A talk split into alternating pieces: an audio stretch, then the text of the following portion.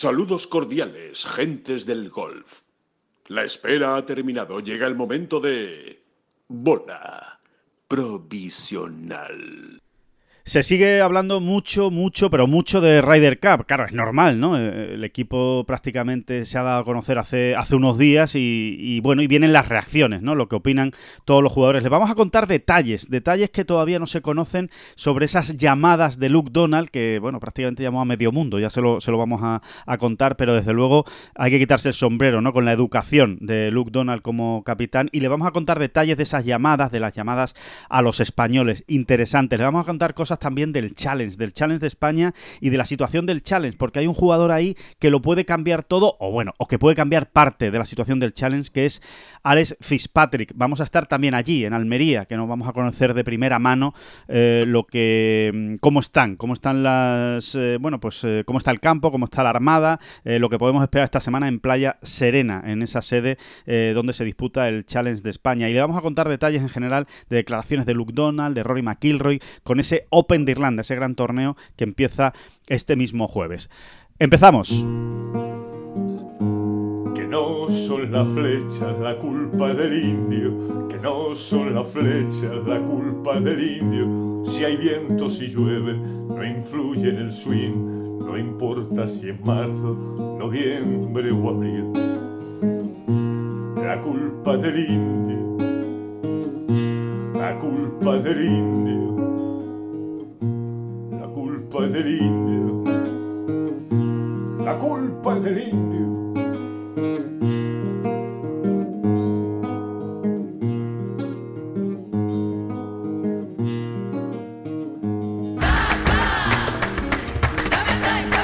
Ya está aquí el verano, con sus playas infinitas, sus pueblos blancos y todo el tiempo del mundo para ti. Tiempo para hacer lo que tú quieras o no hacer nada de nada. Es tiempo de verano. Date una alegría. Ven Andalucía. Campaña financiada con fondos FEDER, Junta de Andalucía.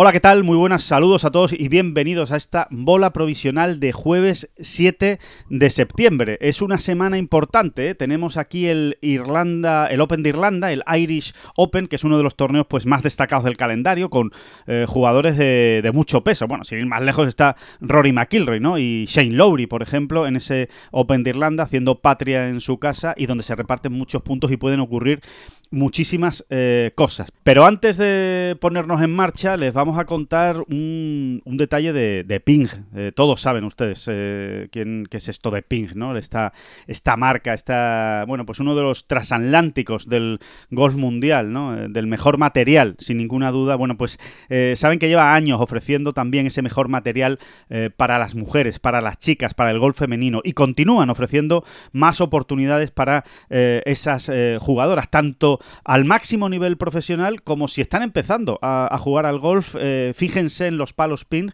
porque ya no es solo lo que ofrecen en cuanto al material, sino que, eh, bueno, la misma Solheim Cup, que es el torneo por excelencia del golf femenino, es una invención de Ping. Son los fundadores de la Solheim Cup y también de la Ping Junior Solheim Cup, ¿no? Que es donde salen los grandes talentos y acaban jugando esa Solheim Cup. Así que eh, se pueden imaginar, es el mes más bonito del año para Ping este septiembre, porque en breve vendrá esta eh, Solheim Cup con ese apoyo eh, absolutamente destacado pues, a los eventos más importantes que hay en el calendario profesional, tanto amateur como profesional del mundo femenino. Échele un vistazo a los palos pins si están pensando en cambiar de material porque saben que es garantía absoluta de éxito. Y ahora, como decimos, nos ponemos en marcha ya con la, con la actualidad, con lo que nos ha dado de, de, sí pues eh, todos estos últimos días eh, y, este Open de Irlanda que se, nos echa, que se nos echa encima. Hoy tenemos una ausencia, una destacada ausencia, que es la de David Durán, que se está tomando unas merecidísimas, merecidísimas eh, vacaciones eso ya lo discutiremos con él, si son tan merecidas o no, pero bueno, yo creo que sí, que es un asueto que era merecido y necesario también, evidentemente. Así que hoy vamos a estar, hoy vamos a tener la compañía extraordinaria en esta bola provisional de eh, Juan de la Huerga, que nos va a acompañar pues para comentar todo esto, todo esto de la actualidad. Juan, muy buenas, ¿qué tal? ¿Cómo estás?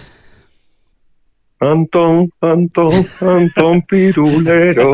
Eh, muy buenas, Alejandro. Esto no lo vi venir, esto no lo vi venir, no me lo esperaba. No, no, ni yo. También digo que, mis conocimientos de golf no llegan a los de David Durán, pero sobre todo las dotes cantarinas y artísticas, vamos, las suyas me superan con creces. Y aparte, está a punto de, entrar por María Jiménez, ¿no? Como tributo que, Hombre, por favor. que ha fallecido esta noche y, iba a decir se acabó, pero bueno, como, como estamos en tiempos de Rider, no, no hay nada que se haya acabado y, nada, encantado de estar aquí con vosotros. Eh, estupendo, Juan, que eh, bueno, pues eh, vamos directamente con, como se suele decir, vamos con la leña, ¿no? De todo lo que está ocurriendo. Antes de comentar el, el Open de Irlanda, vamos a hablar de la Ryder, porque Quiero, saber también tu opinión, Juan, porque mm, eh, precisamente, bueno, nuestro queridísimo eh, Manu Arenas, el hombre redes en, en Ten Golf, pues eh, precisamente esta semana, ¿no? justo después de conocer los equipos de la Ryder Cup, pues habría una encuesta en redes sociales, tanto en Twitter como en Instagram, preguntando a nuestros lectores que cuál es el favorito para la Ryder Cup. Una vez conocidos los equipos de Estados Unidos y conocidos el equipo de Europa, ¿quién crees que va a ganar esta Ryder Cup en Italia? Y es cierto que los resultados, de momento, porque claro, la encuesta está abierta, ustedes pueden seguir votando ¿eh? en el Twitter de Ten Golf y en el Instagram de Ten Golf, la encuesta es eh, llamativa. A mí por lo menos me ha llamado la atención porque eh, el apoyo es bastante mayoritario a Europa. Eh, en Twitter está la cosa un poquito más igualada. El 43% cree que Europa va a ganar y el 40% Estados Unidos. Se puede decir prácticamente, si estuviéramos hablando de encuesta, que esto es un empate técnico. Pero en Instagram el más del 60% cree que va a ganar Europa y el 30% cree que va a ganar Estados Unidos. Y hay mucho voto, ¿eh? Se ha votado muchísimo, eh, ha habido muchísima participación, con lo cual, oye, esto ya eh, refleja algo interesante. Y a mí me ha llamado la atención porque realmente siempre o casi siempre Estados Unidos parte como favorito. Y yo creo que mucho más en este caso porque venimos de la eh, Ryder Cup de Whistling Straits, de esa victoria contundente que logró Estados Unidos en la última edición y, parecía, ¿no? O, al principio todo el mundo pensaba, pero da la sensación de que se está eh, cambiando esa manera de pensar. Y yo creo, y esta es una opinión muy personal, y no sé cómo lo ves tú, Juan, que tiene mucho que ver con el fenómeno Aberg, me da la sensación de que el fenómeno Aberg como que ha despertado una especie de, de aletargamiento quizá que hubiera en el equipo europeo de una ilusión renovada por, por, un jugador tan especial ¿no? y que ha, hecho cosas tan grandes. Y también creo que tiene mucho que ver con la victoria de Víctor Hovland en, en, el, en el Tour Championship, ¿no? en la final de la FedEx Cup. Está muy reciente, ha sido una exhibición y claro, unir el nombre de Hovland a, al de McIlroy o al de John Ram y también esa buena actuación en Suiza de Fitzpatrick, pues creo que, que, que, ha, que, que, nos hemos venido arriba, Juan, lo que creo. Sí, yo creo que también, vamos, es verdad que además lo de haber ha sido una cosa tan, vamos, un fenómeno tan, tan repentino, tan fulgurante y tan, tan, tan positivo para el golf, el golf europeo que, que bueno, sí, lleva, lleva bastante razón, que Europa se ha venido arriba en, en las previsiones y en los pronósticos de, en las últimas semanas. Yo es verdad que creo que, que, Zach Johnson, creo que Zach Johnson debe estar eh, hipermotivando al equipo de Estados Unidos porque, porque es que 30 años palmando en Europa, en, suelo europeo, son muchos años. Y, bueno, yo creo que van a venir a por todas. Y, eh, el primero, Justin Thomas, eh, pues, elegido a dedo y con con ciertas protestas de algunos jugadores. Bueno, un caso parecido al de Shane Lowry aquí. Sí. Y mm, Koepka también creo que va a ser, bueno, el, único jugador de Leaf. Eh, va a venir hipermotivado. Y, pero bueno, sí, sí creo que en realidad Europa tiene un, puntito de, favoritismo y es verdad que, el, que la irrupción de, de Aver y el final de temporada en los playoffs de Víctor Hoffland, la verdad es que nos han dejado el cuerpo mm, bueno, para ponernos en el T del 1 en el Marco Simone. Yo lo único, Alex, que tendría una cierta duda, ciertas dudas con... Creo que va a haber mucha presión sobre Shane Lowry. Sí. Y, y, bueno, y esto parece, va, va, a ser un sacrilegio lo que digo, pero espero que John Ram se recupere del, de los malos playoffs que ha hecho en, en Estados Unidos. Sí. Que seguro que se recupera. Pero claro, después del temporadón que ha hecho y del principio de temporada estelar, Em, bueno, es que él tiene que ser uno de los buques insignias, ¿no? Con McIlroy, eh, Hofland y demás. Entonces, espero por el bien de todo que, que haya descansado sin duda, está muy, está muy y vuelva por, por todo lo alto. Sí, está, está muy bien tirado eso, Juan, porque es que es verdad, ¿no? Al, final, eh, Ram tiene que ser eh, uno de los pilares, ¿no? Tiene que ser una de las bases del equipo. Eh, si uno piensa en cuántos jugadores del equipo europeo pueden disputar cinco puntos en Roma, evidentemente John es uno de los candidatos a jugar esos cinco puntos, ¿no? Lo que ocurre es que efectivamente en los playoffs dejó alguna duda en cuanto a rendimiento. Fíjate, yo creo que dejó más duda en en cuanto a resultado que en cuanto a su juego. Es decir, su juego no fue tan malo, ¿no? sus golpes no. De hecho, pegó golpes realmente muy buenos, pero es verdad que no terminó de concretar eso o de llevarlo a resultado, es decir, pues de meter ese pad que te hace eh, mantener la racha, ese pad de par, ¿no? Por ejemplo, cuando estás en, una buena dinámica eh, y tienes un pad delicado de dos metros, dos metros y medio, pues no entra, o, cuando tienes una posibilidad de hacer dos, tres verdes seguidos, eh, pues se te escapa también otro pad, o el golpe que fallas desde el tee resulta que te penaliza porque acaba en el agua, porque acaba fuera, o porque no, no, está jugando. No tuvo fortuna, es verdad, es verdad. Es verdad que no tuvo fortuna. Se, le, se le, juntó todo, ¿no? Entonces, eh, pero sí es verdad, o sea, necesitamos a un John Ram al, máximo nivel porque Europa lo necesita, Europa no va sobrada, ¿no? Europa es verdad que tiene jugadores muy importantes, pero, pero no vamos sobrados, ¿no? Entonces, es importante que John llegue, llegue bien. Lo que pasa es que, como tú bien dices, eh, queda tiempo y estamos seguros que, que John tiene también muchas ganas de, de, ofrecer su mejor nivel, de quitarse también esa, esa espina de la última Rider, ¿no? De la derrota en Whistling Straits. Eh, eh, hablaba precisamente de eso Rory McIlroy, ¿no? De, esa, de esa espina, de ese daño, digamos, ¿no? Esa huella negativa que dejó esa, esa Ryder de hace dos años. Y...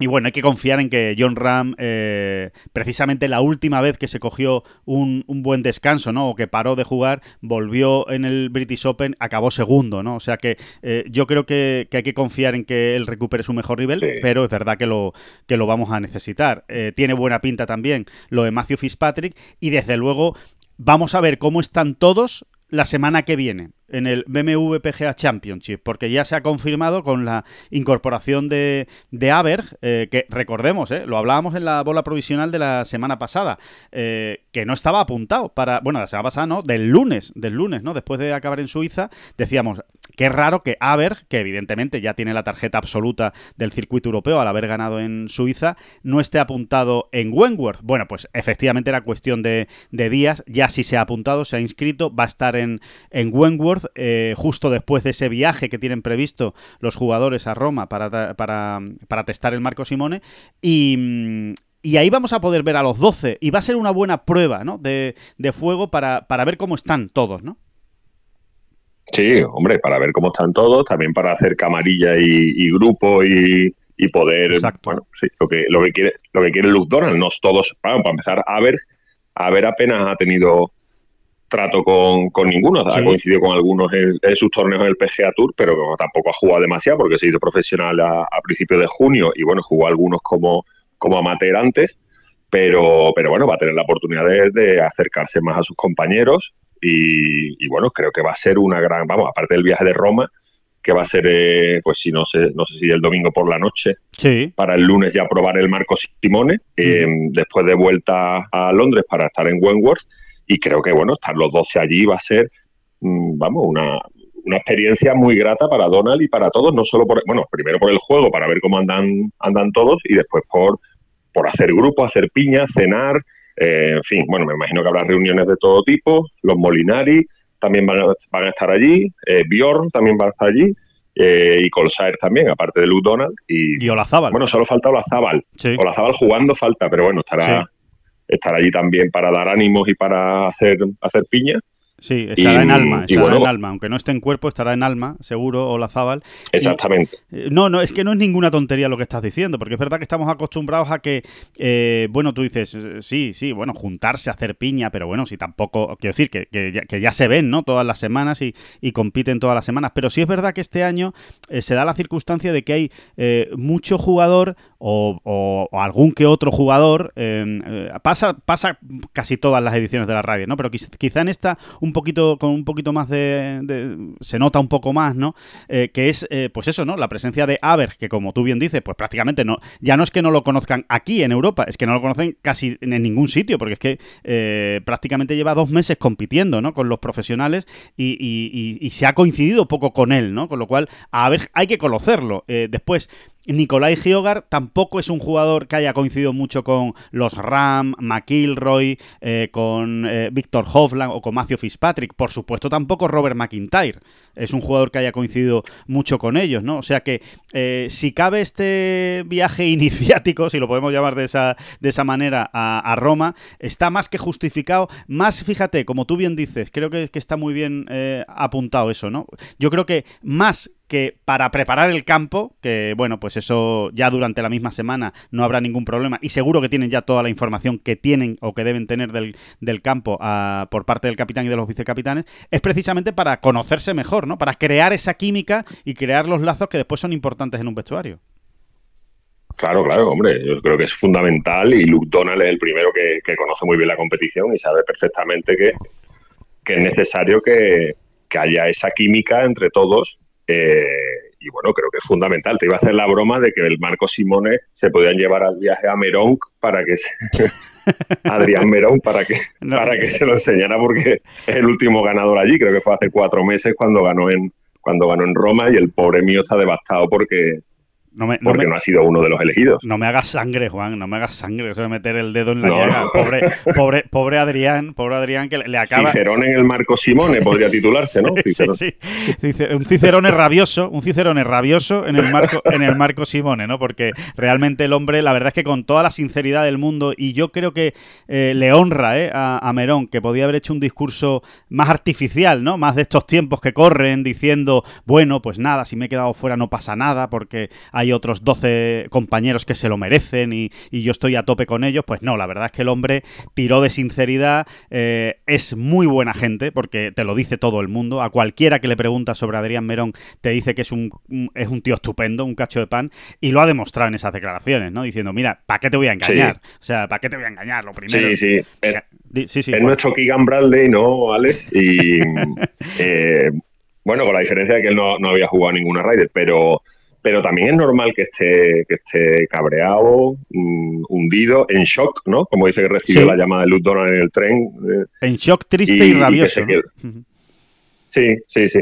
Es que, hombre, eh, eh, Merón ha ganado tres torneos en los últimos 14 meses, sus, tres, últimos, sus tres únicas victorias en el, en el circuito europeo. Muy buenos torneos, Juan, muy buenos torneos. Muy buenos torneos. Ha ganado Irlanda, Australia e Italia, o sea que son cosas importantes. sí en el campo de la Ryder, eh, es muy buen compañero, como tú bien dices, que dicen todos los, jugadores, ha hecho un temporadón, salvo quizás se arrepienta de haber ido a Estados Unidos a jugar, a jugar más y perderse aquí puntos, pero, pero hombre, yo creo que ha sido una pena, sí, porque, bueno, entre él, Nicolai Hoygaard, eh, Shane Lowry, si no te lo llevabas, pues él dirá, ¿por qué no estoy yo que, bueno, va tercero la Race to Dubai, ¿no? Claro, eso, eso quizás es lo que más llama la atención, ¿no? Que eh, el mejor jugador de Europa de largo de la temporada, porque evidentemente a los que tiene por delante son Rory McIlroy y John Ram, que no son jugadores del circuito europeo, son jugadores del circuito americano, que evidentemente la mayoría de esos puntos que tienen los han sumado eh, en los grandes, ¿no? Eh, pero un jugador basado, ¿no? Con la base que se suele decir en, en Europa, Adrián Merón es el mejor. Claro que desde la tercera posición ni siquiera haya servido eh, para ir a la Ryder. Bueno, es que es así la Ryder, ¿no? Eh, seguramente, eh, para mí la clave de todo, Juan, dándole ya muchas vueltas, hemos hablado ya mucho del equipo, ¿no? Con David y, lo hemos comentado mucho en esta bola provisional, pero yo creo que al final la clave de todo es esa clasificación de Robert McIntyre. ¿no? Yo creo que si tú le, claro, si tú le preguntas a Luke Donald tomando un café y diciéndole esto es off the record, Luke, no lo vamos a publicar jamás. Yo estoy convencido que Luke Donald hubiera dicho, mira, para mí les, el escenario ideal habría sido que Meronk se hubiera clasificado eh, como tercero por la vía europea, se hubiera quedado fuera McIntyre y hubiera elegido a Nicolai Giogar y a Ludwig Aber. Y el que se hubiera quedado fuera de la Ryder habría sido McIntyre. Pero oye, ole por el escocés. Yo ahí me quito el sombrero. O sea, no se puede poner una duda sobre alguien que se clasifica y en unas condiciones tan complicadas, ¿eh? que es que por delante solo tiene a John Ram y a Rory McIlroy. Hay que jugar muy bien para acabar tercero de Europa este año. ¿eh? Sí, sí, sí. Y es verdad que, que Donald tiene, bueno, aparte de que lo, que ha demostrado con la elección de, de Aver, bueno, lo que ha demostrado Aver con estos dos torneazos que ha hecho, eh, cuarto y, ganar en Suiza, pero bueno, que parece que Donald lo tenía ya, que se la iba a jugar prácticamente, salvo que fuera catástrofe en, estos dos, en estas dos semanas con Aver. Y, es verdad que, que, tiene cierta predilección por Nicolai Hoygaard, ¿no? Desde la Hero Cup, sí. que lo hizo muy bien Nicolai Hoygaard. Y porque, bueno, si miras las temporadas de uno y otro, ¿no? Parece que la de Merón eh, está por encima, ¿no? De la de Nicolai Hoygaard, ¿no? Ahí pero, están los rankings. Pero, sí. ahí están los rankings y los triunfos, pero, pero él ve algo en Nicolai Hoygaard que no, y, bueno, también es verdad que Straka, que es un jugador seguro que también va a debutar en esta, en esta Ryder, pues para hay gente que dice que, bueno, que no, no le gusta o que es muy soso, pero bueno, ha demostrado que, ha demostrado también un, en un temporadón que tiene sitio en que tiene sitio en Roma, ¿no? Entonces, bueno, es una pena lo de Merón, pero es lo que tú dices, bueno, igual ha pasado en Estados Unidos, hay siempre polémica, hay siempre y hombre, esta vez ha sido Merón el que ha salido perdiendo, pero bueno, quedan muchas riders por delante.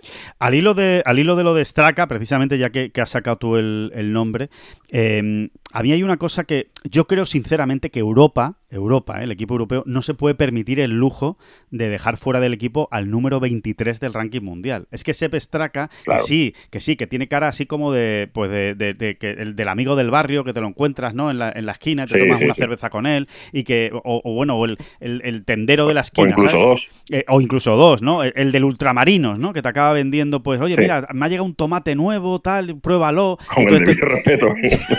no hace falta, no, hace, falta ni que me lo pagues, ya me lo pagarás. No, Straka es el típico que te dice, ya me lo pagarás, tú tranquilo, yo aquí te apunto en la lista. Sí, sí, sí. sí. Claro, entonces da la sensación de que como es así, pues, pues, que, no está, pero es un jugadorazo, o sea, que estamos hablando...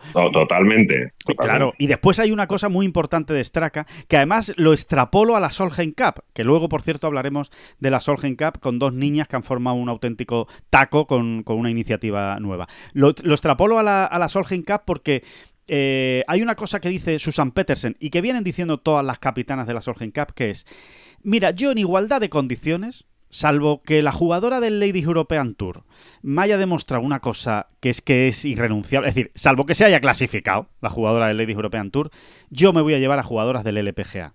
¿Por qué? Porque son las que compiten habitualmente contra las americanas, contra las que se van a ver las caras en, la competición, en la Solheim Cup. Y eso es muy importante, porque claro, tú al final te vas a poner el T del 1 y estás viendo enfrente, pues eh, en este caso nos vamos a la Ryder, ¿eh? Eh, estás viendo enfrente a Scotty Scheffler. O estás viendo enfrente a Ricky Fowler, estás viendo enfrente a Brian Harman, a Wyndham Clark, a etcétera, etcétera, etcétera, a Jordan Speed, a Justin Thomas. Y si tú normalmente no has jugado contra ellos, quieras que no, de una manera un poco, te diría que hasta inconsciente, te impresiona más o te intimida más, ¿no? Al final estás jugando contra Justin Thomas o contra Jordan Speed, ¿no? Y sin embargo, si tú, si tú, estás habituado a jugar en el PGA Tour y encima lo haces bien en el PGA Tour, estás acostumbrado a salir en partidos con Jordan Speed, con Justin Thomas, estás curado de espanto, como se suele decir, ¿no? Y creo que eso es muy importante. Y creo que eso es lo que ha pesado. Hombre, que para, para, jugar, Ale, para jugar en el Bernabéu es mejor gente experimentada y que tenga ya el, el culo pelado, que diría Manel Coma, a que Exacto. A, gente más inexperta, ¿no? Que le, que, que le pueda se pueda venir abajo con un ambiente así y con, y con un rival así. O sea que, que sí, que sí, que está bien tirado lo que dice Susan Petersen. Claro, es que al final es muy importante el, el, el, bueno, el encontrarte cómodo el encontrarte cómodo dentro de la incomodidad que por supuesto hay siempre en una Ryder Cup, por la presión que existe, por, por, bueno, por el jaleo que se monta, por el público, la presión del T del 1. Bueno, pues cuanto más cómodo eh, esté el jugador porque haya estado en esas situaciones más veces, mucho mejor, ¿no? Y yo creo que en ese sentido también pesa el hecho de que Nicolai Giogar ha jugado más torneos en el PGA Tour que Adrián Merón. Creo que también lo, han tenido en cuenta, aunque Merón, cuidado, ¿eh? ha jugado en el PGA Tour torneos importantes y lo ha hecho bastante bien, ¿eh? con, buenos, con buenos resultados.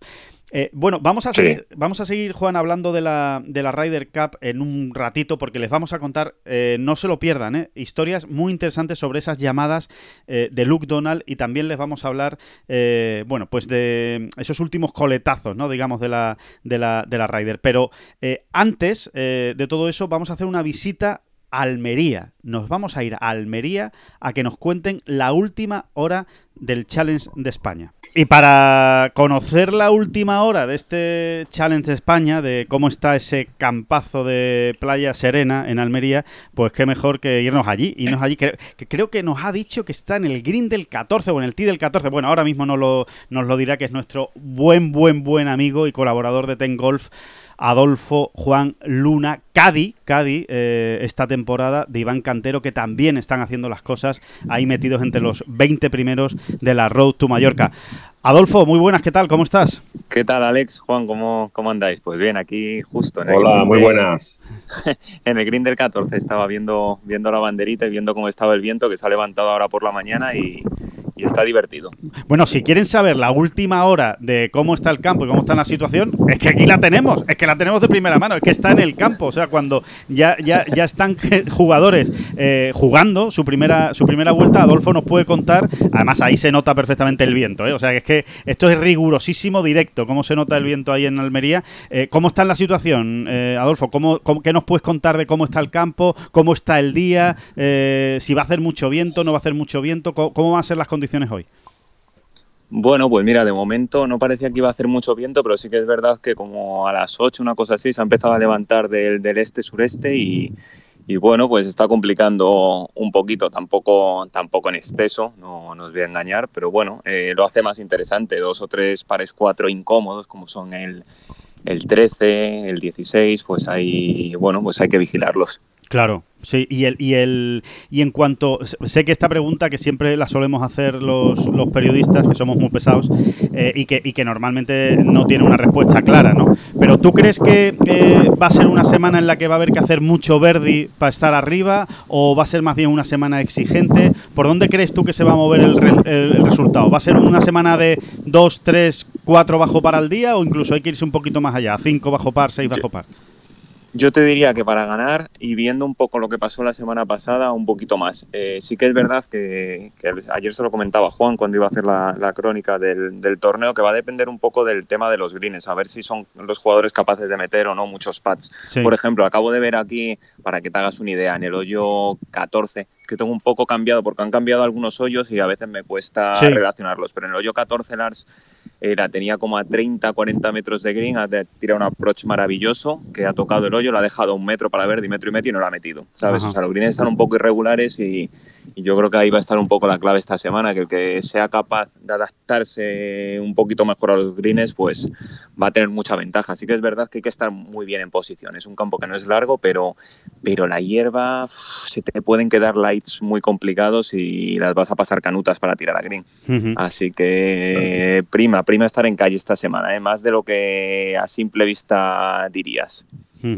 Eh, vale. Oye, eh, eh, ahora, mismo Alex, Ale y Adolfo va líder Javier Sainz con menos tres, ha empezado como un, como un tiro y, el amigo de John Ram, Max Rotluff, va con menos uno, tercero, después de cuatro hoyos. Bueno, que también podemos hablar algo de él, ¿no, Alex? Sí, porque tú lo conoces bien, ¿no, Adolfo, a, Max Rothluff. Eh, eh ¿qué, podemos decir de él? Al final es el, flamante ganador, el, bueno, ha ganado su segundo torneo la, semana pasada y eh, estamos hablando de uno de los dos jugadores del eh, Challenge Tour, junto con Mateo Manasero, que tiene ya dos victorias y que en realidad está a una victoria de ascender al, al, circuito, al circuito europeo. ¿Qué podemos decir de este jugador alemán que evidentemente tiene que ser uno de los favoritos también esta semana? Sí, está claro. Nosotros lo que le conocimos justo la última vuelta que jugamos en Abu Dhabi, que ganó. Sí. Y luego también nos tocó jugar con él en, en Plenef, en Francia. Eh, lo primero que tengo que decir que es un tipo excepcional donde los haya, de, los, de esos de los que te alegras muchísimo, sonriente, súper agradable, muy, muy, muy buena persona. La verdad es que es una gozada. Y luego como jugador, como jugador es muy bueno, eh, muy agresivo, eso sí, muy agresivo. A mí me sorprendía mucho las vueltas que jugamos con él porque iba pegando drivers en hoyos que decía, yo, miraba Cantero y dice, pero si es que no entra por ningún lado el driver. Eh, bueno, tiene ese punto de que, de que a veces para mí es en exceso, eh, porque hay situaciones en las que dices, no es posible que entre por ahí, pero bueno, oye, por ahí... y que no ganas tanto, ¿no, Adolfo? Dice, no ganas tanto, que, claro, para el riesgo que corre, ¿no? Justo, justo, pero bueno, eh, la semana que tiene que tiene Fina, pues, pues dos que ha tenido ahí, que ha estado arriba, las dos las ha trincado, porque luego si te eh, si pones a mirar un poco los resultados, es verdad que ya las últimas semanas venía jugando mejor, pero, pero bueno, tiene puntos de haber ganado, de haber ganado dos semanas, o sea, tampoco tiene mucho más puntos que nosotros que no hemos ganado ninguna, ¿sabes lo que te digo? Sí. Entonces un jugador, pues eso, que, que la semana que tiene buena es muy buena y, luego pues bueno se va se va defendiendo pero pero ya te digo jugador a tener muy en cuenta porque porque la semana que está fino la semana pasada hizo menos 21 con doble bogey al 17 y os puedo asegurar que no estaba el campo para hacerle menos 21 menos 23 claro greens durísimos eh, había que jugar un golf de película. Nosotros jugamos muy bien el domingo, hicimos 10 bajo par en los últimos 26 hoyos y, no nos dejamos nada en el campo, o sea, es que no, no había más verdis por ningún lado. Sí, bueno, es, eh, eh, claramente es, eh, lo has definido tú muy bien, ¿no? Es un jugador que cuando está bien, con lo agresivo que es, pues es capaz de hacer vueltas muy bajas, claro, es capaz de hacer mucho verdi porque no mira atrás, ¿no? Es, uno de esos jugadores Que, no guarda, que no guarda, dice, ay, ya llevo cuatro o cinco verdes, me voy a, me voy a tranquilizar, no. sigue, ¿no? Sigue atacando. Para nada, tira, tira, tira, tira, y bueno, lo tienes la prueba, la, la vistes el, el viernes de repente, me levanto por la mañana, había arrancado verdi al 1, al 2, al 3 al 4 y eh, hoy en 1 al 5. son eh, comienzos que dices, eh, oye, aquí algo pasa, o sea, no es normal, porque en cuanto te salen dos o tres verdes ya empiezas a tirar con el freno de mano. Claro, claro. es así. A no equivocarte, empiezas a, jugar a no equivocarte, ¿no? Y, claro, a, no perder lo que ya lo que ya tienes, ¿no? Y, este, y este no tiene esta, esta, esta mentalidad. Que Iván Cantero, cuéntanos, ¿qué, qué tal está? ¿Qué, cómo, cómo, llega esta semana? Ya que lo conoces, hombre, que lo conoces de primera mano, ya que trabajas con él, eh, por, por, situar a los españoles, o sea, háblanos de Iván Cantero y también en general de la Armada en, en el Challenge, que empezó muy bien, eh, metimos a muchos jugadores ahí arriba entre los 45 primeros y parece que, el verano se nos ha hecho un poquito largo y aguantan ahora mismo Manuel Vira y Iván Cantero muy bien situados los dos, pero no sé si tienes tú ahí eh, el ojillo, que yo sé que a ti te gusta mucho ver, y, dice, bueno, tranquilos que todavía en la final podemos meter al, alguno más. ¿Cómo, cómo, cómo radiografías ahora mismo a, a la Armada en el, en el Challenge.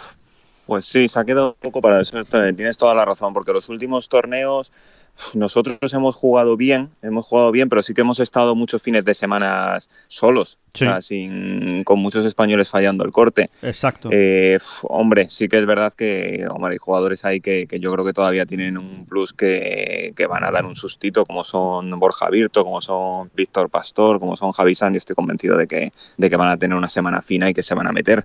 Eh, ojalá, ojalá, y ojalá haya alguno que esté un poquito más descolgado. Esta es una buena semana. Aquí en casa y tal eh, los españoles suelen hacerlo bien y por qué no una victoria o un segundo que te pegue, un segundo te da un salto en el, la Road to Mallorca que, te pone ahí a tiro de todo. Así que, vamos a ver si, es esta la semana que, nos aupa ahí arriba, ¿sabes? Sí, sí. Y, Cantero... Eso, a, pico y pala, ¿no? Cantero a pico y pala, ¿no? Adolfo sumando, sumando, sumando, ¿no? Justo, justo. Eh, nos está faltando, pues es una vuelta, ¿sabes? Eh, jugando muy bien muchos días, pero eh, de las cuatro hay una que, se nos tuerce un poquito y nos cuesta darle la vuelta, pero, pero lo que tú dices, pico y pala, sumando toda la semana y al final así es como, como haces carrera. La semana pasada, por ejemplo, fue una semana creo que es súper positiva porque, porque arrancamos muy mal el viernes, y eh, nos quedamos ahí prácticamente, te diría que casi sin opciones de pasar el corte a falta de nueve hoyos y, es lo que tiene el challenge, un domingo de esos maratonianos eh, que le haces 8, 9, 10 verdes y un puesto 15 que, que, te sumas 30 puntos de la nada, como quien dice, que, que, que, ojo, que con lo apretado que está esto... Puede, ser definitivo. Para, claro justo para no llegar encima a China y a, Mallorca, que hay tantos puntos, a ver si podemos llegar con los deberes hechos ahí. Exacto, con tranquilidad y, sumar ahí. Eh, mira, Adolfo, antes de, antes de despedirte y dejarte que sigas ahí con tu, con tu trabajo, por cierto, que Adolfo e Iván Cantero salen a jugar por la tarde. Este podcast, claro, ustedes lo escuchan cuando toca y, lo escucharán a lo mejor mañana, lo escucharán pasado mañana o esta tarde, eh, que Adolfo nos está atendiendo porque salen a jugar por la tarde, que, si salieran ahora, pues evidentemente no nos estaría atendiendo. Que no estamos haciendo un PGA Tour con pinganillo mientras están jugando y, todavía no nos hemos vuelto locos de esa, de esa manera. O sea que ya, llegará en Tengol. Ya, llegará. en Tengol algún día. En, directo. Todo se andará. Eh, todo se andará en directo. Aquí está pateando para Verdi y nos está atendiendo eh, Iván Cantero. No, bueno, pues eh, fuera de broma, que efectivamente nos no está contando, pero sí queríamos hablar un tema antes de, despedir a Adolfo. un tema que, bueno, pues que se está comentando en, la, en el Challenge y también en el circuito europeo, que es la situación de Alex Fitzpatrick. Aquí mismo lo hemos comentado en esta bola provisional, ¿no?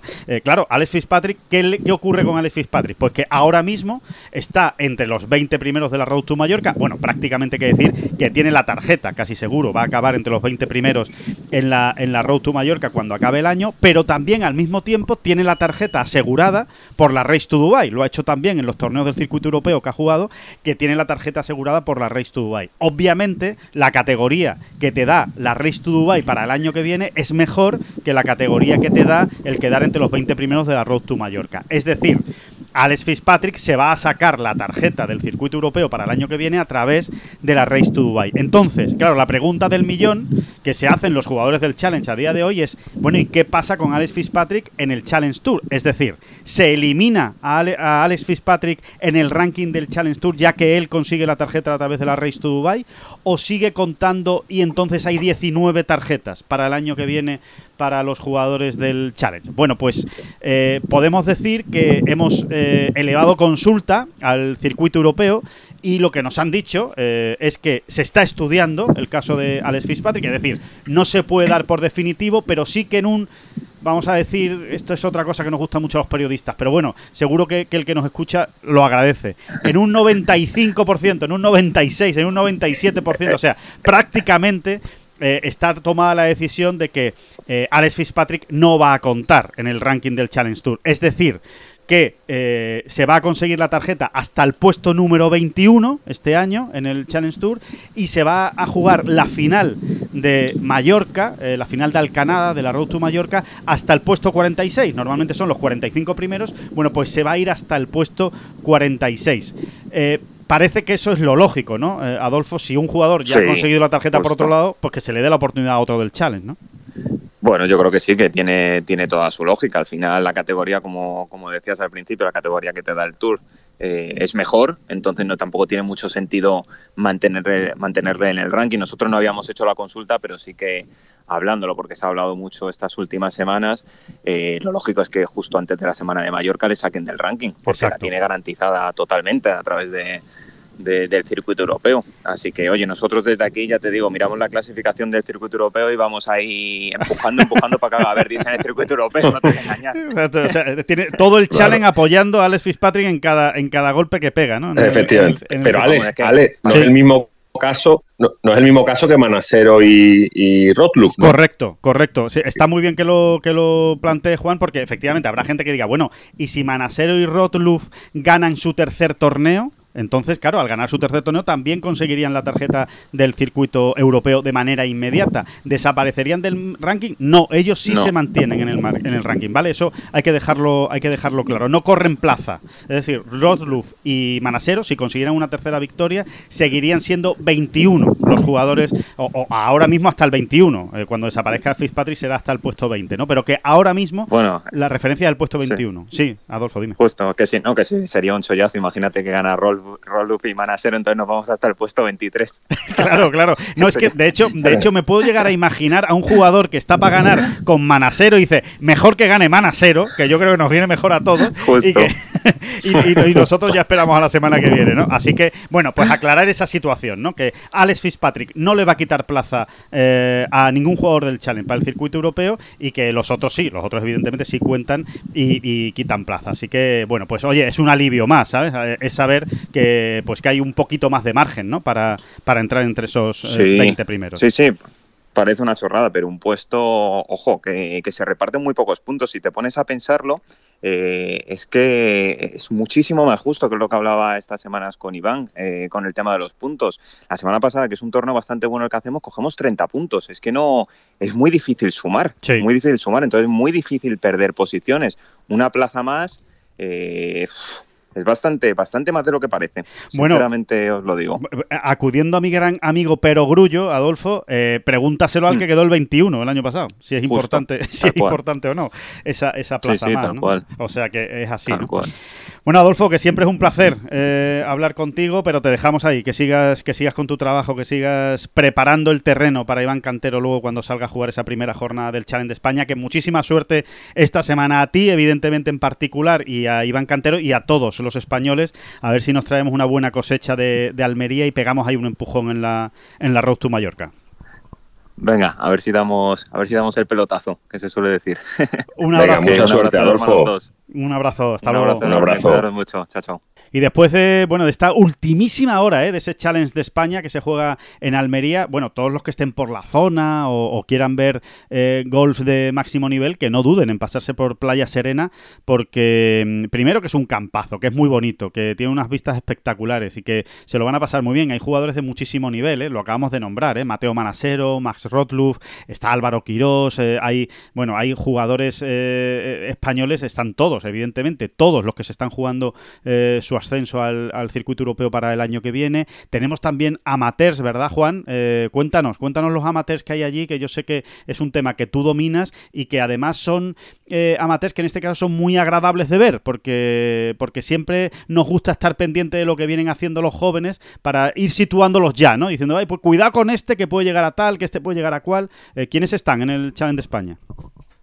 Bueno, pues hay tres, tres amateurs españoles. eh, Ángela Llora, que, que- que, bueno, eh, ya, ya ha probado y ha, Sí. ha jugado dos torneos, en- dos torneos en el, en el DP World Tour y, y estuvo en Valderrama el, el año pasado. Y este año, este verano, bueno, como, como dimos buena cuenta y, y- y seguimos, seguimos a diario, estuvo en Estados Unidos en un, en un torneazo que, que pasó el corte y lo, y lo hizo fenomenal. Sí. Está Alejandro Aguilera, que también es otro de los, de los jóvenes talentos importantes, el, el jugador madrileño.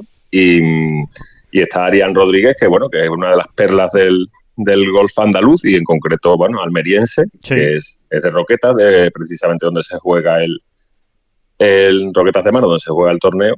Y hay mucha, bueno, hay muchas esperanzas depositadas en él y a ver si, a ver si, hombre, el, chaval ha empezado con más tres en seis hoyos, pero bueno, que, que esto también es una prueba, Es normal, Es una- son- es son una los prueba. nervios. Es que es- este sí que son los es su- nervios Sí, es su primer torneo profesional, ¿eh? de, de Arián Rodríguez. Claro, no se ha claro. visto en otra, ¿eh? No se ha visto en otra ni siquiera parecida. O sea que, eh, pero es verdad que estamos hablando de un chaval muy joven, muy joven, eh, que, mm, eh, que ha ganado muchas cosas a lo largo de todas las etapas. Ha ido quemando etapas, pues de Benjamín, de cadete, de infantil. Bueno, si nos empe- si empezamos a nombrar aquí el palmarés de Arián Rodríguez, acabamos la bola provisional, solo nombrando los títulos que ha conseguido. Pero es verdad que Sí, sí. Bueno, ha tenido, ha tenido un pequeño, vamos, eh, en un par 3 ha hecho 6 y Sí. todo lo demás pares, o sea que, que, bueno, ha sido un, un- un pequeño, accidente. pequeño traspié, pero, pero bueno, confiamos mucho en, en él y en Ayora y en Aguilera, a ver si a ver si el golf masculino amateur también nos da las mismas alegrías que nos está dando el femenino, Alex, que están en Estados Unidos, nuestras chavalas que lo que lo están, vamos, lo están bordando. Sí, eh, ojalá. Eh, en un ratito les volvemos a hablar de la Ryder Cup y de esas llamadas de Luke Donald a los jugadores, y entre ellos a los jugadores españoles. Y ahora en esta bola provisional, pues le vamos a hablar de algo muy chulo, de algo muy chulo y algo diferente, algo que realmente, bueno, pues yo casi, casi ca- calificaría de revolucionario. Es el aroma odotipo que han eh, sacado o que han desarrollado, que han eh, inventado, porque esto es así, es un invento, eh, con mucho trabajo detrás, pero es un invento, pues eh, dos jovencísimas emprendedoras de- del área, del área de la Solgen Cup, del área de Finca Cortesín, de Sotogrande, que son Fabiola Sánchez y Gabriela Sánchez, dos mellizas, dos hermanas, que han creado el odotipo Solheim Cup. Y así de repente uno escucha lo de odotipo Solheim Cup y se queda como, como un poco como, como diciendo, bueno, ¿y esto, esto por, dónde, por dónde me va a salir la cosa? Está claro que algo tiene que ver con el olor, pero ¿por dónde va a salir la cosa? Así que hoy tenemos aquí en esta bola provisional a las dos mellizas, a las creadoras precisamente de, de este odotipo, de este odotipo Solheim Cup, para que nos lo expliquen perfectamente. Fabiola Sánchez y Gabriela Sánchez. Muy buenas, ¿qué tal? ¿Cómo estáis? Hola, ¿qué tal? Muy bien. ¿Qué tal? Muy bien. Pues Muchas gracias por tenernos. Nada, al revés. Muchísimas gracias a vosotras por estar en esta bola provisional. Estamos muy emocionados de que estéis aquí, de que nos contéis pues esto que es tan curioso ¿no? y, tan, y tan diferente. Y, creo que es una manera de acercarse a un evento tan grande como la Solgen Cup, pues de una manera distinta. Entonces, bueno, pues eh, que empiece la que quiera. Fabiola, por ejemplo, eh, ¿qué es esto del odotipo Solgen Cup? Eh, ¿Cómo se os ocurre y en qué consiste exactamente? Bueno, pues nosotros se llama el olor de la soja, pero el nombre que le hemos puesto es golf aroma, ¿no? Porque al final es un aroma del golf. Sí. Y pues es el primer tipo que se asocia a un evento deportivo a nivel mundial, como es, por ejemplo, como has dicho muy bien, el Asogen Cup. Entonces, hemos creado una colección de productos, ya sean micados, velas, eh, home textile y home fragrance, que lo que hacen es recoger los valores del golf como deporte y también pensando un poco en el entorno del torneo que es en Finca Cortesín.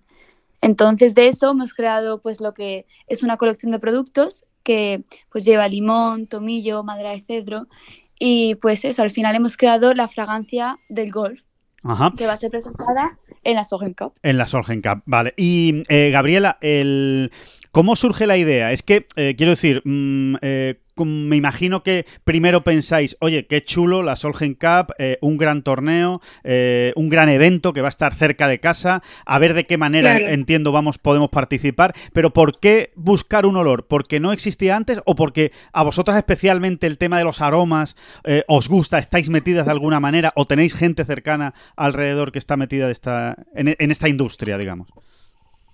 Eh, pues a nosotras desde pequeñas la verdad es que siempre nos ha gustado el deporte y ha sido algo que siempre en la familia es algo que nuestros padres también han implementado, ¿no? Entonces, con la oportunidad que la Solheim Cup va a venir al lado de casa, que está a 20 minutos, eh, pues hace tiempo nos hemos planteado que cómo podíamos aprender y emprender. Y entonces eh, le queríamos dar un enfoque a ayudar también a los demás. Entonces, Em, también tenemos una empresa que es de emprendimiento con propósito, que eso si quieres hablamos de eso después. Y es un concepto y entonces con eh, ya la posibilidad que está aquí, la Solheim Cup, decimos cómo podemos ser diferentes y hacer el primer proyecto a nivel mundial, eh, que es el logotipo del golf, que se llama el Golf Aroma. Sí. Y, y, entonces... Sigue, perdona, Gabriela, sí, sí. No, no, te preocupes. Y entonces con esa oportunidad eh, decidimos eh, contactar con diferentes empresas en las que nos han ayudado un montón y hemos colaborado con ellos, una de, ellas eh, siendo Trison Cent en Barcelona, y con ellos pues, nos ayudaron y eh, creamos este Em, eh, ¿De qué manera va a estar este odotipo presente en la Solgen Cup? Es decir, eh, eh, ¿qué va a ser? ¿Más bien una es un aroma para, para, para mm, imagino, pues imagino en gradas o, bueno, en gradas o en tiendas o en carpas? ¿Es más bien un aroma o va a ser también un perfume que se pueda vender de manera individual, personal? Por ejemplo, yo lo puedo comprar pues para ponérmelo yo o una mujer para ponérselo ella. cómo va a ser exactamente? Sí, pues eh, tenemos cuatro productos diferentes que es parte de una colección que se llama la Swing Collection. Eh, y en esos cuatro productos son micados, unas velas con todo el olor eh, incorporado, un home textile y un home fragrance. El home textile y el home fragrance son eh, unos botecitos que tú te los llevas a casa como un recuerdo del torneo. Entonces lo que queríamos hacer es dar una experiencia a todos los eh, a toda la gente que vaya a ver la Solgen Cup aquí al lado de casa y que se lleven algo eh, como ese logotipo con ellos. Eh, Fabiola, hablaba Gabriela antes precisamente pues también de esa parte solidaria ¿no? de, esta, de, esta iniciativa. ¿no? ¿En qué consiste esa, esa parte solidaria? ¿Cómo, ¿Cómo vais a ayudar a, a otra gente? ¿no? Bueno, pues nosotras lo que hicimos fue crear, pues eso, el logotipo, pero después pensamos, ¿y ahora qué? ¿Sabes? No nos queríamos quedar ahí estancadas, entonces pensamos pues que lo más importante al final era pues ayudar a la gente. Entonces hemos decidido crear una plataforma que se llama Vamos Girls y en Vamos Girls en la definición de esto era un poco eh, identificar diferentes proyectos y personas para ayudar. Entonces, pues hemos decidido que con los beneficios de, pues el Golf Aroma, la colección que hemos creado, vamos a ayudar a tres mujeres. Las tres eh, mujeres son si quieres puedo hablar un poco, Sí. pero es Princes- Princesa Gabriela, que pues es un bebé que se llama Gabriela y ha sido diagnosticada con una enfermedad eh, letal eh, neurodegenerativa que se llama Hopper-Brundle Sí. y pues hemos decidido ayudarla con un tercio de los beneficios por, claro, por su sol- solidaridad y su resiliencia. Luego, eh, Sara Almagro, que no sé si la conocéis, pero Sí. es una surfista. La conocemos, malagueña. pero cuéntanoslo, Fabiola, para quien no lo conozca, para quien no lo conozca, que nos esté escuchando. es una surfista malagueña, ¿no? Nacida en Marbella y que a los 18 años pues enfrentó lo que lleva siendo una tragedia cuando contrajo una meningitis que Sí. cambió su vida. Entonces, pues ella ahora mismo ha sido con unos logros impresionantes, ha podido ser campeona de parasurfing dos años consecutivos. Entonces decidimos que, claro, por su resiliencia y todo lo que ha podido pues hacer, que le queríamos dar otro tercio Claro. de los beneficios. Y la tercera persona es una niña de nuestra edad, de Tarifa, que se llama Nia Sordía. Nia Sordía eh, ha conseguido lo que lleva siendo el primer, eh, pues el título de uh, wingfoiling. Wingfoiling es un deporte acuático. Sí. Pues ella ha sido la, bueno, la más joven, pero ha conseguido el título mundial de, wing, de wingfoiling. Entonces, pues también hemos decidido ayudarla. Es decir, todos los beneficios de eh, después, bueno, quitando lo que lleva siendo como los ingresos y todo, pues a- todo lo que nos quede de beneficio lo vamos a dar a estos tres En tres partes iguales, ¿no? Digamos, ¿no? Un tercio, un tercio un tercio a estas tres mujeres, ¿no? Que, que les podéis ayudar de esta, de esta manera. Bueno, pues la, la- la iniciativa es realmente, es realmente muy bonita. Eh, Gabriela, yo, yo eh, me habéis, me habéis mm, eh, explicado mm, más o menos, ¿no? Cómo, cómo es la fragancia, pero exactamente, eh, Gabriela, ¿a qué huele la, la Solheim Cup? Es verdad que me habéis dicho tomillo, cedro, limón, pero sobre todo que, que es más bien un, un aroma cítrico, por, por eso que comentas, por, por la presencia del limón, entiendo. o- Eh, pues nosotros lo que queríamos hacer es, eh, bueno, en la colección de Spring Collection todos los, em, todos los perfumes llevan el mismo logotipo, ¿no? Entonces lo que queríamos hacer es mezclar césped Eh, con la naturaleza que rodea los de los campos de golf. Entonces pensamos que como eh, Finca Cortesín es uno de los mejores campos de España, como podíamos eh, también, no sé, mezclarlo todo. Entonces la esencia del golf en nuestra fragancia lleva limón, tomillo, salvia, musgo y madera de cerdo. Y esta esencia eh, la hemos de- o sea, denominado como la colección. Entonces, la esencia del golf, eh, que estará presentada en la Solheim Cup, desprende la emoción también y la pasión de ese, de ese torneo, ¿no? Claro. Y porque cada, también se puede decir que a hoyo a hoyo hay que superarse constantemente. Entonces queríamos como mezclar todos los valores diferenciales del campo y del torneo en un logotipo. Entonces con, con la creatividad también se puede decir que hemos creado este logotipo. Claro. Oye, ¿y, y hubo muchas pruebas? Es decir, ¿o- ¿olisteis muchas cosas antes de decir Sí. esta es la que nos gusta? Sí.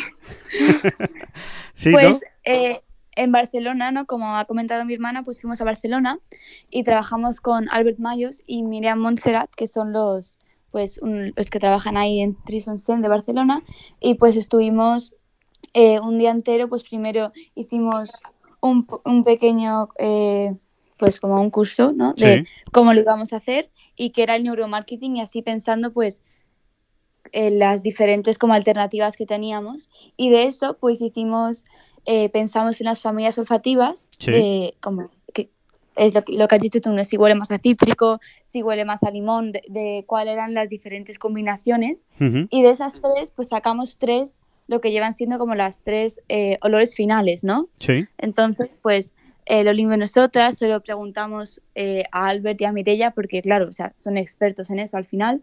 Lo olió pues diferente gente y de ahí pues ya pensamos que, que iba a encajar mejor con lo que lleva siendo el proyecto. Entonces de ahí pues ya elegimos el, la fragancia. La fragancia, ¿no? Oye, ¿y cuánto, cuánto, ha- cuánto tiempo habéis estado en este proyecto? ¿Cuánto ha durado desde que empezasteis? Vamos a decir, desde que se os ocurrió hasta que sacasteis el... eh, hasta que dijisteis, este, este es el que nos gusta y este es el que queremos. ¿Cuánto tiempo habéis estado? Eh, Pues, bueno, con- Venga, Gabriela. em, estuvimos en Barcelona dos o tres días Sí. Eh, y bueno, al principio le contamos la idea a Alberto y Mireia, que la verdad nos han, nos han tratado con muchísimo cariño, y le contamos la idea a ellos, ya que eran los especialistas. Eh, y entonces estuvimos ahí, nos enseñaron, como dijo mi hermana, todas las técnicas, hicimos diferentes pruebas, eh, y también le explicamos a nosotras a ellos lo que queríamos y ellos con su, con su eh, mejor comprensión nos dijeron, mira, pues esto yo creo que va a ser, no sé, lo mejor para vosotras. Entonces durante esos dos o tres días nos dieron diferentes muestras y conjunto con ellos decidimos el packaging, decidimos Em, el olor exactamente que iba a ser, porque esto la verdad es que es un proceso bastante em, que tarda bastante tiempo. Entre que eliges el packaging, lo tienes que mandar, necesitas, em, no sé, hacer un cuestionario para ver a la gente qué le va a gustar más. También hay que pensar en todo lo, todos la gente que va a ver el torneo. Entonces, pues brainstorming yo creo que fueron dos o tres días en Barcelona a ir con ellos desde las 9 de la mañana hasta por la tarde y luego ya ellos ya se encargaron de la parte de logística, ¿no? Como hablando con los diferentes proveedores para que para que puedan ayudarnos también con eso. Y, y una, una, una, pregunta muy, muy fácil eh, en este caso, porque, vale, yo entiendo que esto es el odotipo de la Solheim Cup, la Solheim Cup me parece que la idea es muy chula, pero claro, la Solheim Cup al final es un torneo que llega, está y pasa. Eh, ¿este, ¿Este odotipo vuestro va a ser igual? ¿Va a llegar, va a estar en la Solheim y va a pasar? ¿O confiáis, primero, que se mantenga como odotipo de la Solheim Cup en las próximas ediciones? Es decir, que no sea solo de finca cortesín. A ver si podemos meterlo también en los americanos, ¿no? Ya que, ya que estamos. O incluso pensáis más a lo grande, en que esto dé un salto y en lugar de ser la fragancia de la Solheim Cup se convierta en la fragancia del golf, por ejemplo, en los campos de golf. Bueno, pues la idea también pensamos, porque no íbamos a pensar realísticamente, ¿no? Así de grande al principio, pero lo que teníamos en mente cuando hicimos lo que lleva siendo el odotipo y con lo que creamos también pensamos en el campo de finca cortesín. Es decir, como hemos puesto, eh, huele un poco también a los árboles ¿no? que hay presentes en la finca cortesín y todo eso, pero de ahí también, pues, eh, como hemos dicho, lo de Vamos Girls, pues este llega siendo como solo el inicio, el primer proyecto donde vamos a poder ayudar a los demás. Entonces, a lo mejor, pues cuando sea el futuro, a lo mejor hacemos algo diferente, ¿no? Que no tenga que ver nada con el golf, hacemos algo, eh, pues eso, completamente diferente. Y luego con lo de que has dicho de el error oficial ¿no? de golf, pues eso la verdad que pues yo creo que nos gustaría mucho, ¿no? Eh, hacer eso. No estaría mal, ¿eh? No estaría o, incluso el olor de la Solheim, ¿verdad? Oye, y que, y que dentro de dos años en Estados Unidos, pues allí en la Solheim en Estados Unidos, donde se celebre, pues que esté vuestro odotipo allí, ¿no? Sí, o sea que bueno, si eso pasa, pues... Eh, pues la verdad es pues que estaríamos muy agradecidas, ¿no? Pero eh, yo creo que el tiempo. Paso a paso. Paso a paso. Primero, primero aquí, primero está Solheim en Finca Cortesín. Exacto, que triunfe, que le guste mucho el olor a la gente, que estoy convencido que le, que le va a gustar. Y la verdad es que todo como por ahora, cruzo los dedos, pero o sea, va muy bien. No, no tuvimos un pequeño problema con lo del código de barras y demás, pero aparte de eso todo está yendo muy bien. Entonces al final, pues eso, el tiempo ya pondrá todo en su sitio. os, habéis, os, habéis dado cuenta ya de que emprender es muy bonito, pero también es difícil, ¿no? Que, surgen, que surgen obstáculos y que hay que ir librándolos claramente, ¿no? Para, poder hacer también tu sueño. Y mucho trabajo duro también. Claro. Mucho tiempo. Sí, sí, sí, desde luego, desde luego que sí. A ver, la pregunta que se estarán haciendo todos los oyentes de esta bola provisional, escuchando a, vosotras dos explicarlo también, eh, el logotipo de la Solheim. ¿Cuántos años tenéis, Fabiola y Gabriela? 16, 16 años, sí. Bueno, y, yo ahora mismo digo, ¿yo qué he hecho toda mi vida? ¿Qué he hecho toda mi vida tirándola por la borda? Con 16 añitos y ya tienen el odotipo, eh, estas mellizas. ¿Y, ¿Y de dónde sois? ¿Dónde sois? ¿Dónde habéis nacido? Eh, en Estepona, pero llevamos viviendo, pues eso, en, entre Estepona y Grande, en el sur toda la vida. En el sur toda la vida, o sea que encima de casa, ¿no? De Estepona, de casa, de finca cortesín, así que eh, no puede ser, eh, bueno, ahora que está tan de moda, tan de moda, ¿verdad? Lo del producto de, de, proximidad, pues bueno, más producto de proximidad que va a tener la Solgen Cup con este aroma, ¿no? De, de la, de la Solgen Cup, este odotipo de Fabiola y de Gabriela Sánchez, pues no lo va a tener. Así que, bueno, chicas, que ha sido un auténtico placer conocer conoceros, que ha Muchísimas sido... gracias. que ha sido un Muchísimas gracias. Eh, no, de verdad, ha sido un placer conoceros, conocer vuestra iniciativa, que haya gente tan joven con tantas ganas de hacer cosas nuevas y diferentes y que muchísima suerte y que por supuesto allí en Finca Cortesín lo oleremos y vamos a oler muy bien gracias a vosotras dos. Muchas gracias por la oportunidad y por todo. Nada, que vaya muy bien. Un beso muy grande. Muchas gracias. Un beso. Hasta luego. Adiós. Adiós. Y después de conocer esta, bueno, pues esta gran iniciativa, ¿no? Ya, ya les contaba, hay que ver la gente joven que bien, que bien se mueve y que bien hace las cosas cuando, cuando tienen la ilusión, ¿no? Que, que demuestran estas dos mellizas, estas dos mellizas Sánchez. Eh, eh, lo prometido es deuda. Desde el principio se lo venimos diciendo. Les vamos a contar detalles curiosos de las llamadas de Luke Donald. Eh, menos, primero, primero, Juan, menos mal que ya hay tarifa plana. O sea, que porque lo de Luke Donald no es normal. Lo de, Luke- Sí. o sea, de verdad que no es normal. O sea, no es habitual que un capitán. ¿Cuántas llamadas ha hecho, Juan? Sí, pues, de, pues más de 20, alrededor de 25 llamadas, porque, bueno, la verdad es que ha faltado llamar a David Durán, pues, pero Que yo no lo descarto, ¿eh? que yo no lo descarto. Lo que pasa es que David Que no lo Durán, descarto. David Durán es, mu- es muy, es muy, es muy suyo para sus cosas eh, y él, él protege mucho la privacidad de sus llamadas. Igual no nos lo ha dicho, pero yo no lo descarto. Bueno, Claro, ah, claro, claro. Ya, ya, sin, ya sin fuera de coña, es que ha llamado a Podrick Harrington.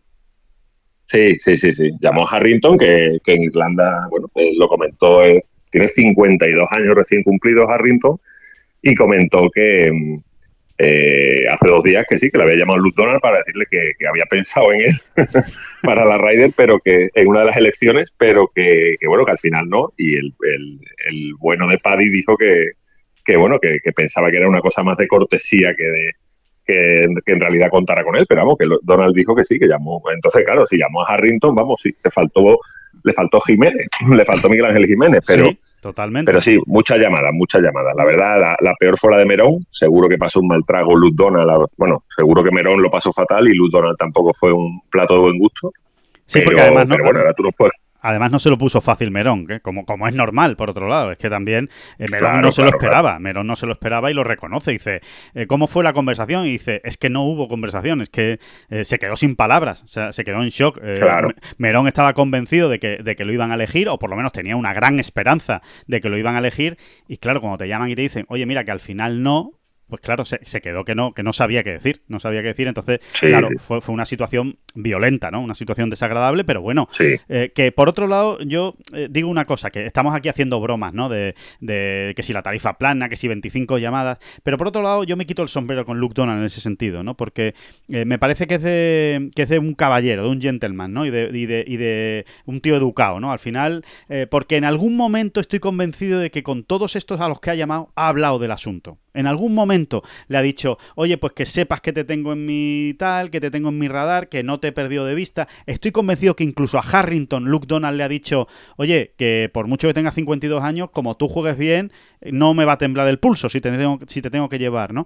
Entonces, yo creo que con Claro. todos los que ha tenido alguna conversación de te estoy siguiendo, te estoy viendo, eh, estás aquí en, el, en, en la lista, ha decidido llamarlo para decirle, oye, que no vas a venir al final, que es muy fácil llamar a los que, claro. claro, a los que van a venir es muy fácil llamarlo. Esa llamada es festiva, te invitan a copas, es muy divertido. Ahora, llamar a los que les tienes que decir que no van a ir, pues una llamada desagradable. Y que haya hecho 25 de este tipo, o casi 25, o, o más de 20 de este tipo, pues la verdad es que honra, ¿no? Vamos, Sí, sí. entre ellas obviamente a varios españoles que estaban dentro de, la, de las quinielas y que él confiaba, vamos, él, él, de hecho tuvo, estuvo con Pablo Larrazábal jugando algún torneo porque él confiaba mucho Sí. en, en las opciones de Pablo y, y bueno, y alguno más también ha llamado que, que, bueno, creo que tú nos puedes, Sí. nos puedes comentar algo sobre este tema. les vamos, les vamos a contar, ¿no? Algunos detalles que yo creo que son curiosos, son esas pequeñas intrahistorias que no se conocen, que no salen a la luz, hasta que las sacamos nosotros, evidentemente, y que yo creo que son interesantes para el aficionado, ¿no? El, eh, bueno, lo primero es que, eh, como todos saben, y se lo hemos venido contando aquí en esta bola provisional, había tres españoles en el radar de Luke Donald. Eran Adriano Taegui,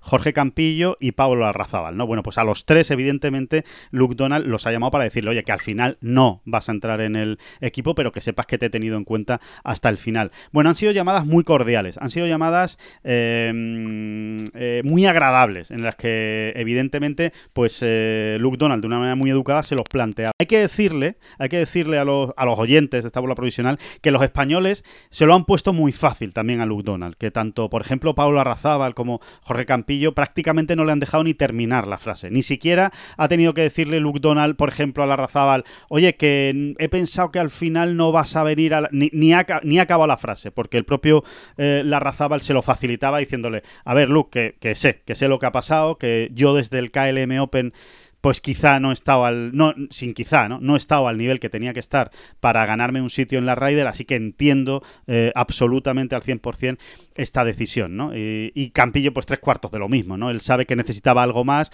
eh, que no que no que no lo ha podido dar y que por lo tanto pues se quedaba sin opciones no de entrar en la en la Ryder. Pero hay otra eh, intrahistoria que a mí todavía me gusta más y es que eh, con respecto a la Razábal, porque el caso de Pablo Larrazábal lo hemos tratado de manera singular en esta bola provisional y la Ryder Cup, porque la Larrazábal era un jugador al que Luke Donald y se entienda la expresión, quería meter en la Ryder. O sea, estaba deseando que la Razábal le diera motivos para llamarlo y elegirlo, pues porque considera que es un jugador que puede aportar mucho en la Ryder Cup y porque también, pues, eh, eh, desde el punto de vista del vestuario, pues de esa pareja que podía formar con John Ram. En fin, lo hemos explicado muchas veces en esta bola provisional. Entonces es un caso un poco especial, ¿no? Bueno, pues eh, dentro de todo esto, dentro de toda esta intrahistoria, eh, Paulo Arrazábal, en Irlanda, cuando ha llegado a este Irish Open, se ha encontrado con Luke Donald, bueno, se han dado un abrazo, eh, eh, con, bueno, pues yo diría que con una carga ahí sentimental, ¿no? De decir, ah, nota,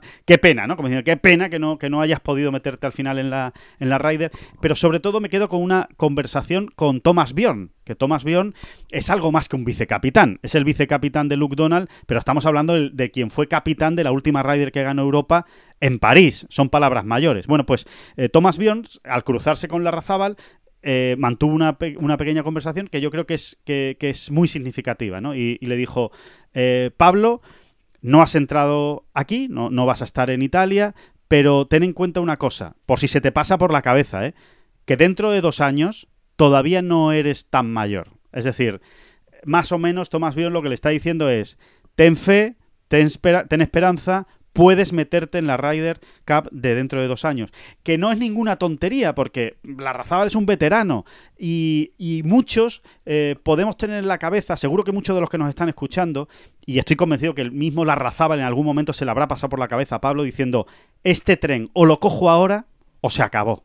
Es mi último tren para jugar la Ryder Cup. Bueno, pues que alguien tan veterano, con tanto peso, con tanta importancia en la Ryder Cup como Thomas Bion te diga, oye, que no has sentado, pero tranquilo, ¿eh? que dentro de dos años todavía también puedes tener tu opción si sigues jugando igual de bien a este nivel como lo estás haciendo ahora. Creo que es muy significativo ese mensaje de las ganas de verdad que tienen en el equipo de la Ryder Cup de, tener a alguien como Pablo Arrazábal.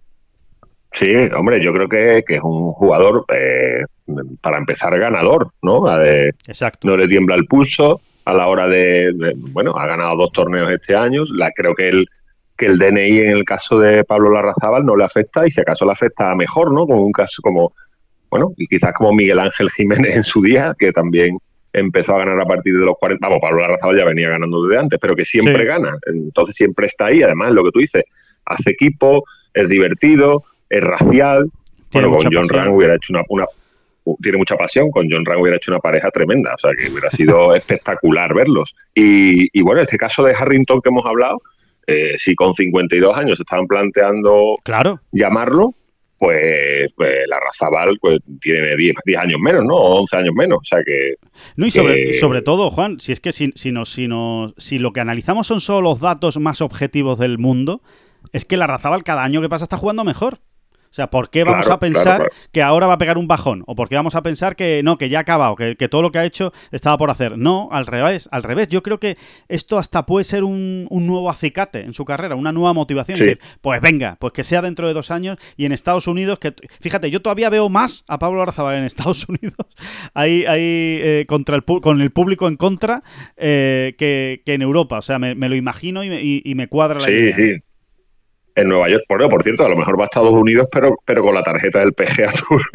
porque creo que está entre los entre los 10 mejores por ahora está, está el metido, ¿no? De la Race to Dubai. O sea mm, que... no, creo, creo que ahora mismo no está, ¿eh? Creo que ahora mismo no está, ah, pero, pero por bueno, ahí anda, ¿no? por ahí anda, exacto. Está en la, está en la pelea y, tiene muchas opciones. Bueno, te diría, Juan, que, eh, y, además esto nos sirve ahí para, para ir también enlazando con el eh, Open de Irlanda, eh, te diría que se va a decidir en gran medida en estas dos semanas. Open de Irlanda y, y, y Wentworth la semana que viene, el BMW PGA Hay muchos puntos en juego y ahí, y ahí va, el que quiera meterse va a tener que hacerlo bien esta semana. Es verdad que después queda eh, que, nos, que nos tendemos a adelantar mucho ¿no? en, el, mundo del periodismo. Que después queda la final de Dubai que da muchísimos puntos, y también queda el Netbank eh, de Sudáfrica, que también da muchos puntos, ¿no? Pero, eh, pero, pero sí, sí, que hay que hacerlo bien. Por cierto, que, tenías razón, al César lo que César, que Pablo está metido. Pablo está metido de lleno en la tarjeta del PGA Tour. Concretamente tiene ahora mismo la novena tarjeta, por delante de Nicolai Giogar y el que está fuera es Campillo, que está a tres puestos, a tres puestos de, esa tarjeta. O sea que sí, sí, Pablo Arrazábal ahora mismo tiene, está en puesto de tarjeta del, del PGA Tour. Así que efectivamente, igual, igual acaba llegando a Nueva York con, esa tarjeta, ¿no? Em, y, nada, eh, eh, bueno, pues que, esto es todo lo que está dando de sí la, la, Ryder Cup, todo lo que le estamos contando, estas historias, ¿no? Que también eh, tienen mucha relación con las elecciones.